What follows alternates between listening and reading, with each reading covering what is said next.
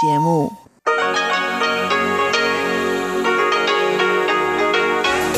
Hier ist Radio Taiwan International.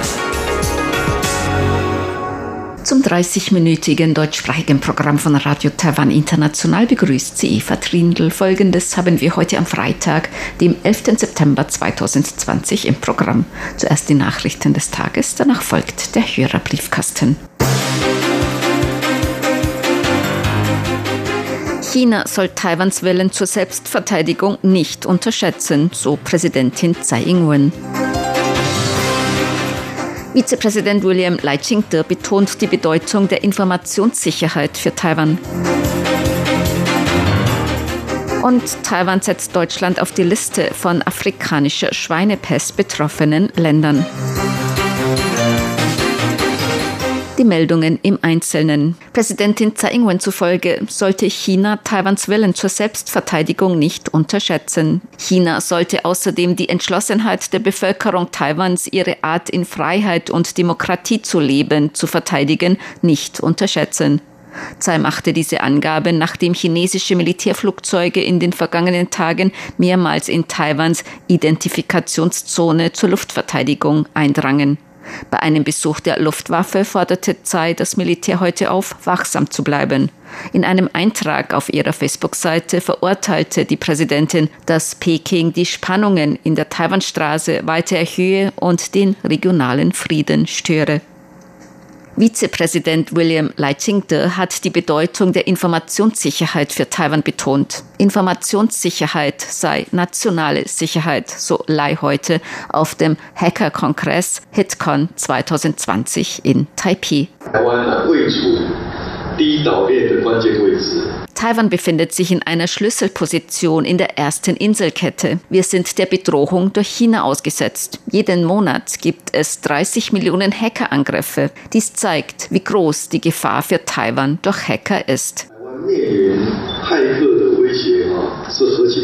Er sagte, auch Präsidentin Tsai Ing-wen zufolge sei Informationssicherheit nationale Sicherheit. Das Kabinett habe ein Büro für Informationssicherheit eingerichtet. Wenn die Regierung, Wissenschaftsexperten, die Industrie und Hacker zusammenarbeiten, trage dies zum Schutz von Taiwans Informationssicherheit und zur Förderung der Informationsindustrie bei. Die Regierung werde sich um Zusammenarbeit entsprechender Branchen wie Halbleiter, Chipindustrie und Informations- und Kommunikationstechnologie bemühen, um Taiwans Fähigkeiten in der Informationssicherheit zu fördern. Ziel sei auch, Taiwans Expertise in die Welt zu exportieren. Der Produktionswert der Informationssicherheitsindustrie Taiwans werde so voraussichtlich bis zum Jahr 2025 78 Milliarden Taiwan-Dollar erreichen, umgerechnet 2,25 Milliarden Euro. Gemäß Außenminister Joseph Wu ist nun der richtige Zeitpunkt für ein bilaterales Handelsabkommen zwischen den USA und Taiwan. Taiwans Regierung hatte kürzlich den Entschluss bekannt gegeben, Beschränkungen für die Einfuhr von Schweine- und Rindfleisch aus den USA zu lockern. Damit sei ein großes Hindernis bei den bilateralen Handelsbeziehungen ausgeräumt worden, so U. Diese Angaben machte der Außenminister bei einer Videokonferenz des Atlanta Council on International Relations am Donnerstag. U sagte, die Wirtschafts- und Handelsbeziehungen mit den USA seien bereits sehr eng. Im vergangenen Jahr habe das bilaterale Handelsvolumen mehr als 80 Milliarden US-Dollar erreicht. Außerdem habe das taiwanische Halbleiterunternehmen TSMC Investitionen in ein Werk in Arizona angekündigt. Die Zeit sei nun reif für ein bilaterales Handelsabkommen. Taiwan hoffe, dass die kürzlichen Entscheidungen Taiwans zur Lockerung von Importbeschränkungen für Fleisch aus den USA den Weg für noch engere Handelsbeziehungen ebneten und für weitere Gespräche über Themen wie ein Handelsabkommen. Die Oppositionspartei KMT führt am Wochenende eine Unterschriftenaktion für Nahrungsmittelsicherheit durch. Damit will die KMT die Öffnung für Importe von Schweinefleisch mit Rückständen des Futtermittelzusatzes Ractopamin durch eine Volksabstimmung verhindern. Wie die Partei KMT heute in einer Pressekonferenz mitteilte, werden an insgesamt 115 Standorten in ganz Taiwan Unterschriften gesammelt. Ziel sei an diesem Wochenende die notwendigen 10.000 Unterschriften für die erste Phase einer Volksabstimmung zu erhalten. KMT-Vertreterin Wang Yumin sagte, am Samstag und Sonntag wird die KMT die erste Unterschriftenaktion gleichzeitig landesweit in den 22 Städten und Landkreisen durchführen. Der Parteivorsitzende Johnny Jiang wird morgen um 8.30 Uhr in der Stadt Taipei beginnen, um 9.30 Uhr in New Taipei City sein und um 11 Uhr in Taoyuan, um noch mehr Unterstützer zu gewinnen. So Wang. Die Regierung hatte kürzlich angekündigt, zulässige Höchstwerte für Schweinefleisch mit Rückständen des Futtermittelzusatzes Ractopamin festzulegen. In Taiwan ist der Einsatz des Futtermittelzusatzes Ractopamin bei der Schweinezucht nicht zugelassen. Bisher darf kein Schweinefleisch mit Rückständen an Ractopamin importiert werden. Beschränkungen bei Fleischimporten sind ein Haupthindernis bei Handelsgesprächen mit den USA.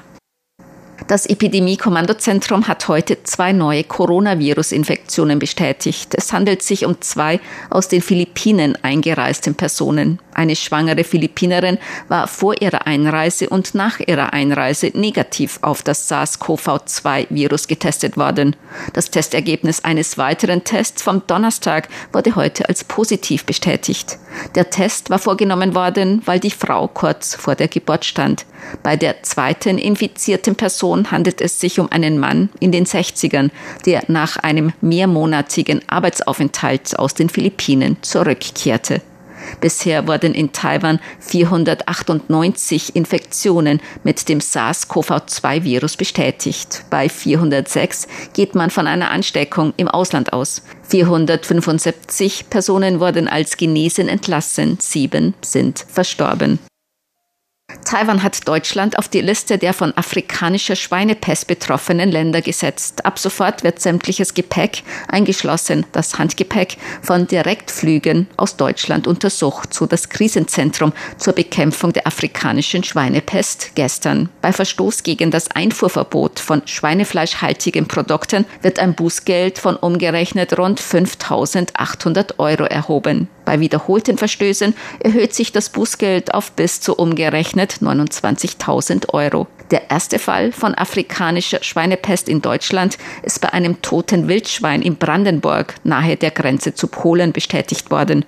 Dies hatte das deutsche Agrarministerium am Donnerstag mitgeteilt. Taiwan hat bereits Ende 2018 ein Krisenzentrum zur Bekämpfung der afrikanischen Schweinepest eingerichtet, nachdem sich die Tierseuche in China und asiatischen Nachbarländern verbreitet hatte. Die Einfuhr von nicht deklarierten Fleischprodukten nach Taiwan ist verboten.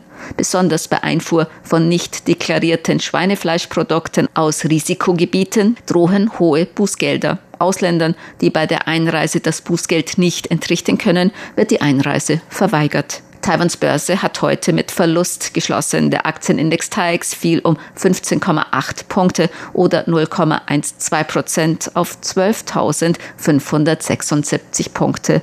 Der Umsatz erreichte 190 Milliarden Taiwan-Dollar, umgerechnet 5,5 Milliarden Euro oder 6,5 Milliarden US-Dollar.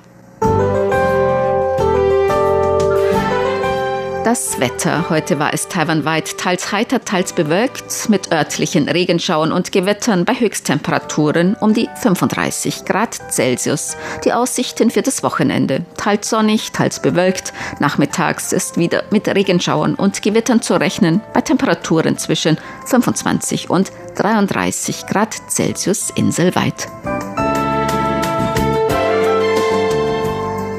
Dies waren die Tagesnachrichten am Freitag, dem 11. September 2020 von Radio Taiwan International.